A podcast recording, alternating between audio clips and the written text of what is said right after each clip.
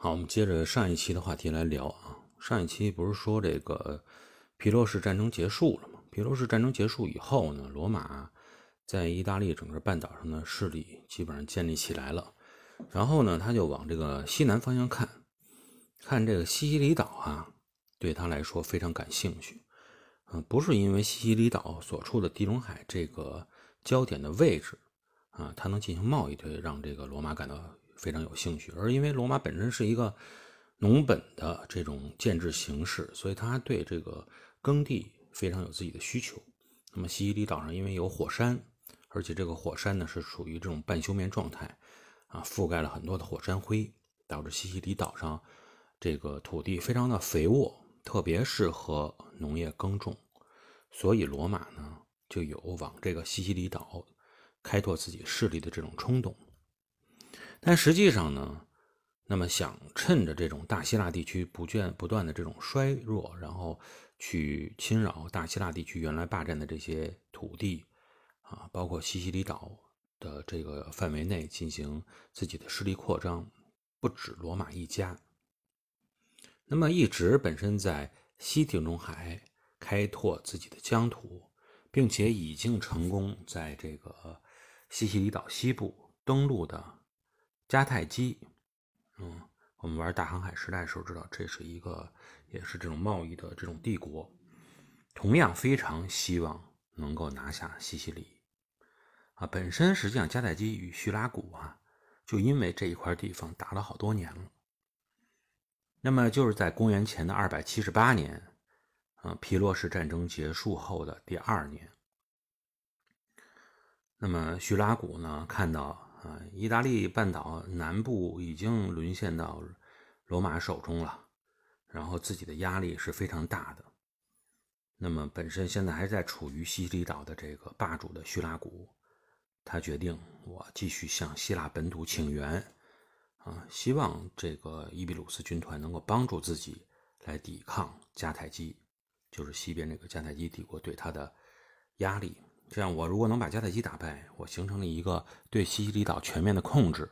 啊，不再有内部的这种忧患了，不再有西边的忧患了。说不定呢，我对抗罗马的时候呢，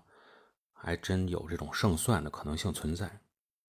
那么，他肯定是要向这个伊比鲁斯军团来请求支援。啊，也就是说，这个希望能皮罗皮罗士继续过来帮助他。那么实际上呢，皮罗士已经失败过一次了。上次我们说的皮罗士式的失败，虽然他的这种军团的力量也是非常强大，跟罗马比，看似他胜利了，但是呢，这个罗马损失一千，他就得损失八百，他又没有后援，又不能马上征兵，所以呢，他自己都说，像这种胜利他是胜不起的。啊，反复几次，自己的军队就没有了，但是对方呢还能继续在自己的本土上纠结自己的兵力，跟自己对抗，所以他就撤走了嘛。所以，因为上一次的这种教训，导致皮洛士对再一次跨海远征本身他是心存顾虑的。那么，叙拉古人呢，也是为皮洛士着想了啊，他们觉得他既然走了，那么让他回来就应该有更大的诱惑，才能使皮洛士继续回来帮他们。所以他这一次给出的条件呀，不是说你帮我，我给你钱啊，啊，给你什么样的土地来用来这个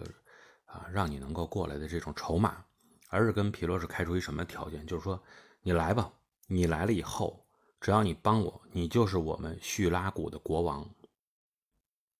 那么也就是说呢，如果你皮洛士这次能过来帮我的话，你不是客军啊，你将成为西西里岛整个的主人。你可以调动西西里岛的战略资源，啊，这一块就归你了。但是我绝不能让这个其他的我这个土地陷入别人的手中。那么经过反复权衡以后呢，叙拉古还是啊对这个诱惑，这个深受这个诱惑的这个吸引，选择来帮助他们。实际上，对于这个皮洛士，包括伊比鲁斯军团来说呀。他们一直的梦想就是之前我们所说的，能够打造出亚德里亚海帝国，啊，在亚德里亚海这块建立自己的帝国势力范围。那么叙拉古给他开出的条件确实很难以拒绝，诱惑力太强。那么唯一呢，让他在选择这个来西西的过程中有这么一个小小的障碍啊，或者思想上有一个小包袱，在哪儿？就是在于呢，那么本身与他有这个血缘关系的马其顿王室，此时也出现了一个权力真空，因为马其顿的国王啊，在和高卢人战争中阵亡了。那么马其顿呢，跟着皮罗士说：“要不然你过来吧，你呢来当马其顿的国王，帮助马其顿来恢复秩序。”那么这个这个诱惑又出现了，相当于啊，当时摆在皮罗士面前有两个诱惑，都是当国王。要不你来西西里岛当叙拉古的国王，要不然你来马其顿当马其顿的国王。但是你只能选择一个地方嘛，你不可能分身嘛。所以对于皮罗士来说，到底是向东去还是向西去，当时确实在他的脑海中形成了一个选择性的问题。那么很多朋友听到这儿呢，也觉得这个皮罗士的伊比鲁斯人的幸福来的也太突然了吧？本来都是已经战败了，突然间两个地方都让他去当国王，而且都是拱手相让，这大好事儿啊！不过我们呢也有一句古话，就叫鱼和熊掌不能兼得。那么皮罗士也必须为自己的选择承担相应要付出的机会成本，就是你选择了左，你就要付出右的成本；选择了右，你就要丧失左的机会成本。最终呢，皮罗士怎么选的？那皮罗士还是选择了说，算了，我还是别趟别趟这个马其顿人那趟浑水了。原因呢也很简单，希腊半岛最高权力的这种竞争啊，实在是太激烈了。那么有着相应竞争资格的人，有实力的人也实在是太多了，所以与其呢，皮罗士想你给我这个摆在这个火上烤，架在火山上，然后呢，这一大堆这个实力很强的人不断在进攻我，我再去防守的话，那我还不如呢，我退出你们这个竞争，我不跟你趟这滩浑水，我自己去我自己一直梦想的亚得里亚海，打出自己一片天地来。那么来到西西里岛以后，叙拉古的这种识时务为俊杰的这种做法啊，确实让皮罗士呃感到很欣慰，也在整个的战争准备中呢有了很多底气，因为他可以调动所有的资源嘛，他就是叙拉古的国王了。那么为了能够集中更多的资源啊，跟这个迦太基人来作战，那么皮罗士呢在西西里岛上就是联络各个希腊城邦，在这些城邦里驻军。并且开始采用一种比较专制的行政手段，来整合西西里岛的资源。那么，在希腊这种城邦中啊，原来一直是说所谓的这种啊民主啊，比这种专制要更加占上风一些。但是呢，在这种处于战争状态的这种国家，在准备的过程中，那么你必要的这种专制是必须要有的。那么有了这种专制，你才能整合资源，提高效率，否则你就会陷入这种。啊，互相的争论讨论之中啊，办事效率会非常之低下。所以呢，这个我们从之前的历史也能看出来，哈，希腊人在伊利半岛南部的时候，那么伊特鲁里亚人在半岛中部的时候，等等这些失败，都是因为本身他们内部城邦有自己的独立的体系，那么之间互相过于讨论来讨论去，最后一事无成。那么从整个战争的结果呢，也能看出来。皮罗士带领着伊比鲁斯人所做的这些整合工作，确实取得了非凡的成效。在公元前的二百七十六年，那么说，除了西西里岛最西部的一个港口以外，那么这个港口今天就叫马尔萨拉，迦太基人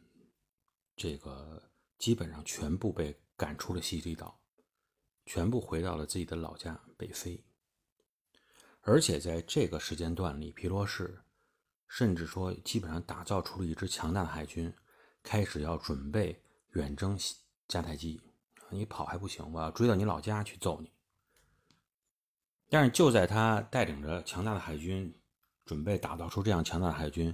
去继续这个向北非进军，扩大自己的势力范围的时候，啊，做着这种打造自己帝国梦想的时候。这希腊式城邦文明啊，所固有的这个特点，可以说也可以说它的弱点，又一次起了作用，再次影响了皮罗士的命运。那么不说呢，大家也都很清楚，就是习惯于这种自由贸易联盟状态的西利这些希腊式城邦啊，他们觉得虽然你皮罗士帮我把迦太基人赶走了，我非常感谢你啊，但是我不愿意再次跟着你去进行这种大规模的战争，而失去了我进行自由贸易的自由。说深一点，他就更不愿意说通过这种远征迦太基，啊，劳民伤财，你用我的钱，我再去给你这个出钱出力。更深层的原因就是，我不希望你的权力过于集中，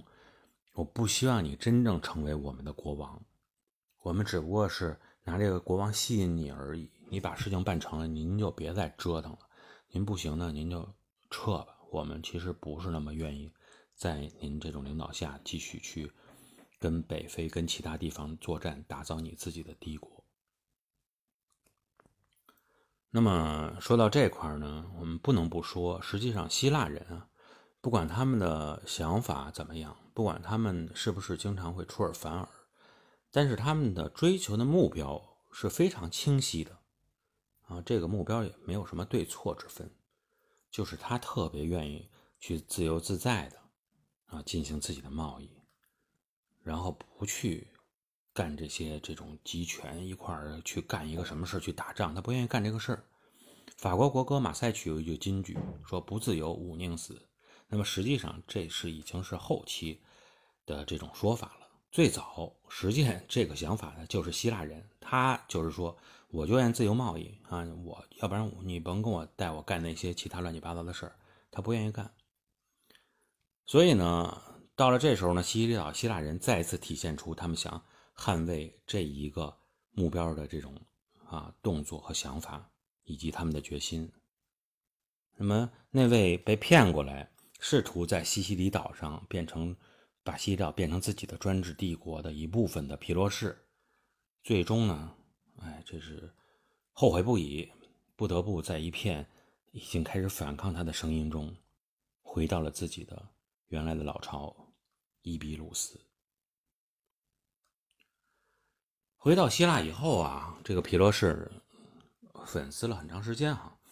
他觉得我早知道还不如不往西呢，我这往东算了。当时去马其顿多好啊，这个西腊这帮人整个把我忽悠了。所以呢，他在返回希腊以后，重新又把扩张的希望寄托在希腊半岛之上了啊，看看这个希望是不是还有，还等着我没有。呃，应该说杰出的军事才能啊，确实使他很快又再次冲往马其顿啊，征服了马其顿，并且呢，向希腊半岛的南部开始进行扩张。但是呢，在伯罗奔尼撒半岛上，斯巴达人的反抗最后阻碍了皮罗士实现他的帝国梦。在公元前的二百七十二年，那么皮罗士呢，在一场战争中。被袭，不幸阵亡了。截止到这个时间，亚历山大之后最杰出的希腊军事天才，也成为了一个过去式。而也就是这么一个进程吧，可以说，实际上希腊人呢，也就将这个逐渐退出地中海的政治舞台。那么皮罗士除了在军事上有他自己的天赋以外，实际上他在整个大的历史方向上看的也是比较准的。因为在皮罗士被迫离开西西里啊以后啊，那么在这个时候，实际上他心里也很清楚，大希腊地区啊，在这一块已经成为一个历史名词了。他当时离开西西里的时候，就留下了一句话，一直记载到现在。他说：“这么好一个地方。”这么好的一个战场，那么就留给罗马和迦太基人去玩吧，没有希腊人的什么份儿了。已经。今天呢，就跟大家聊到这里，下期节目我们再见。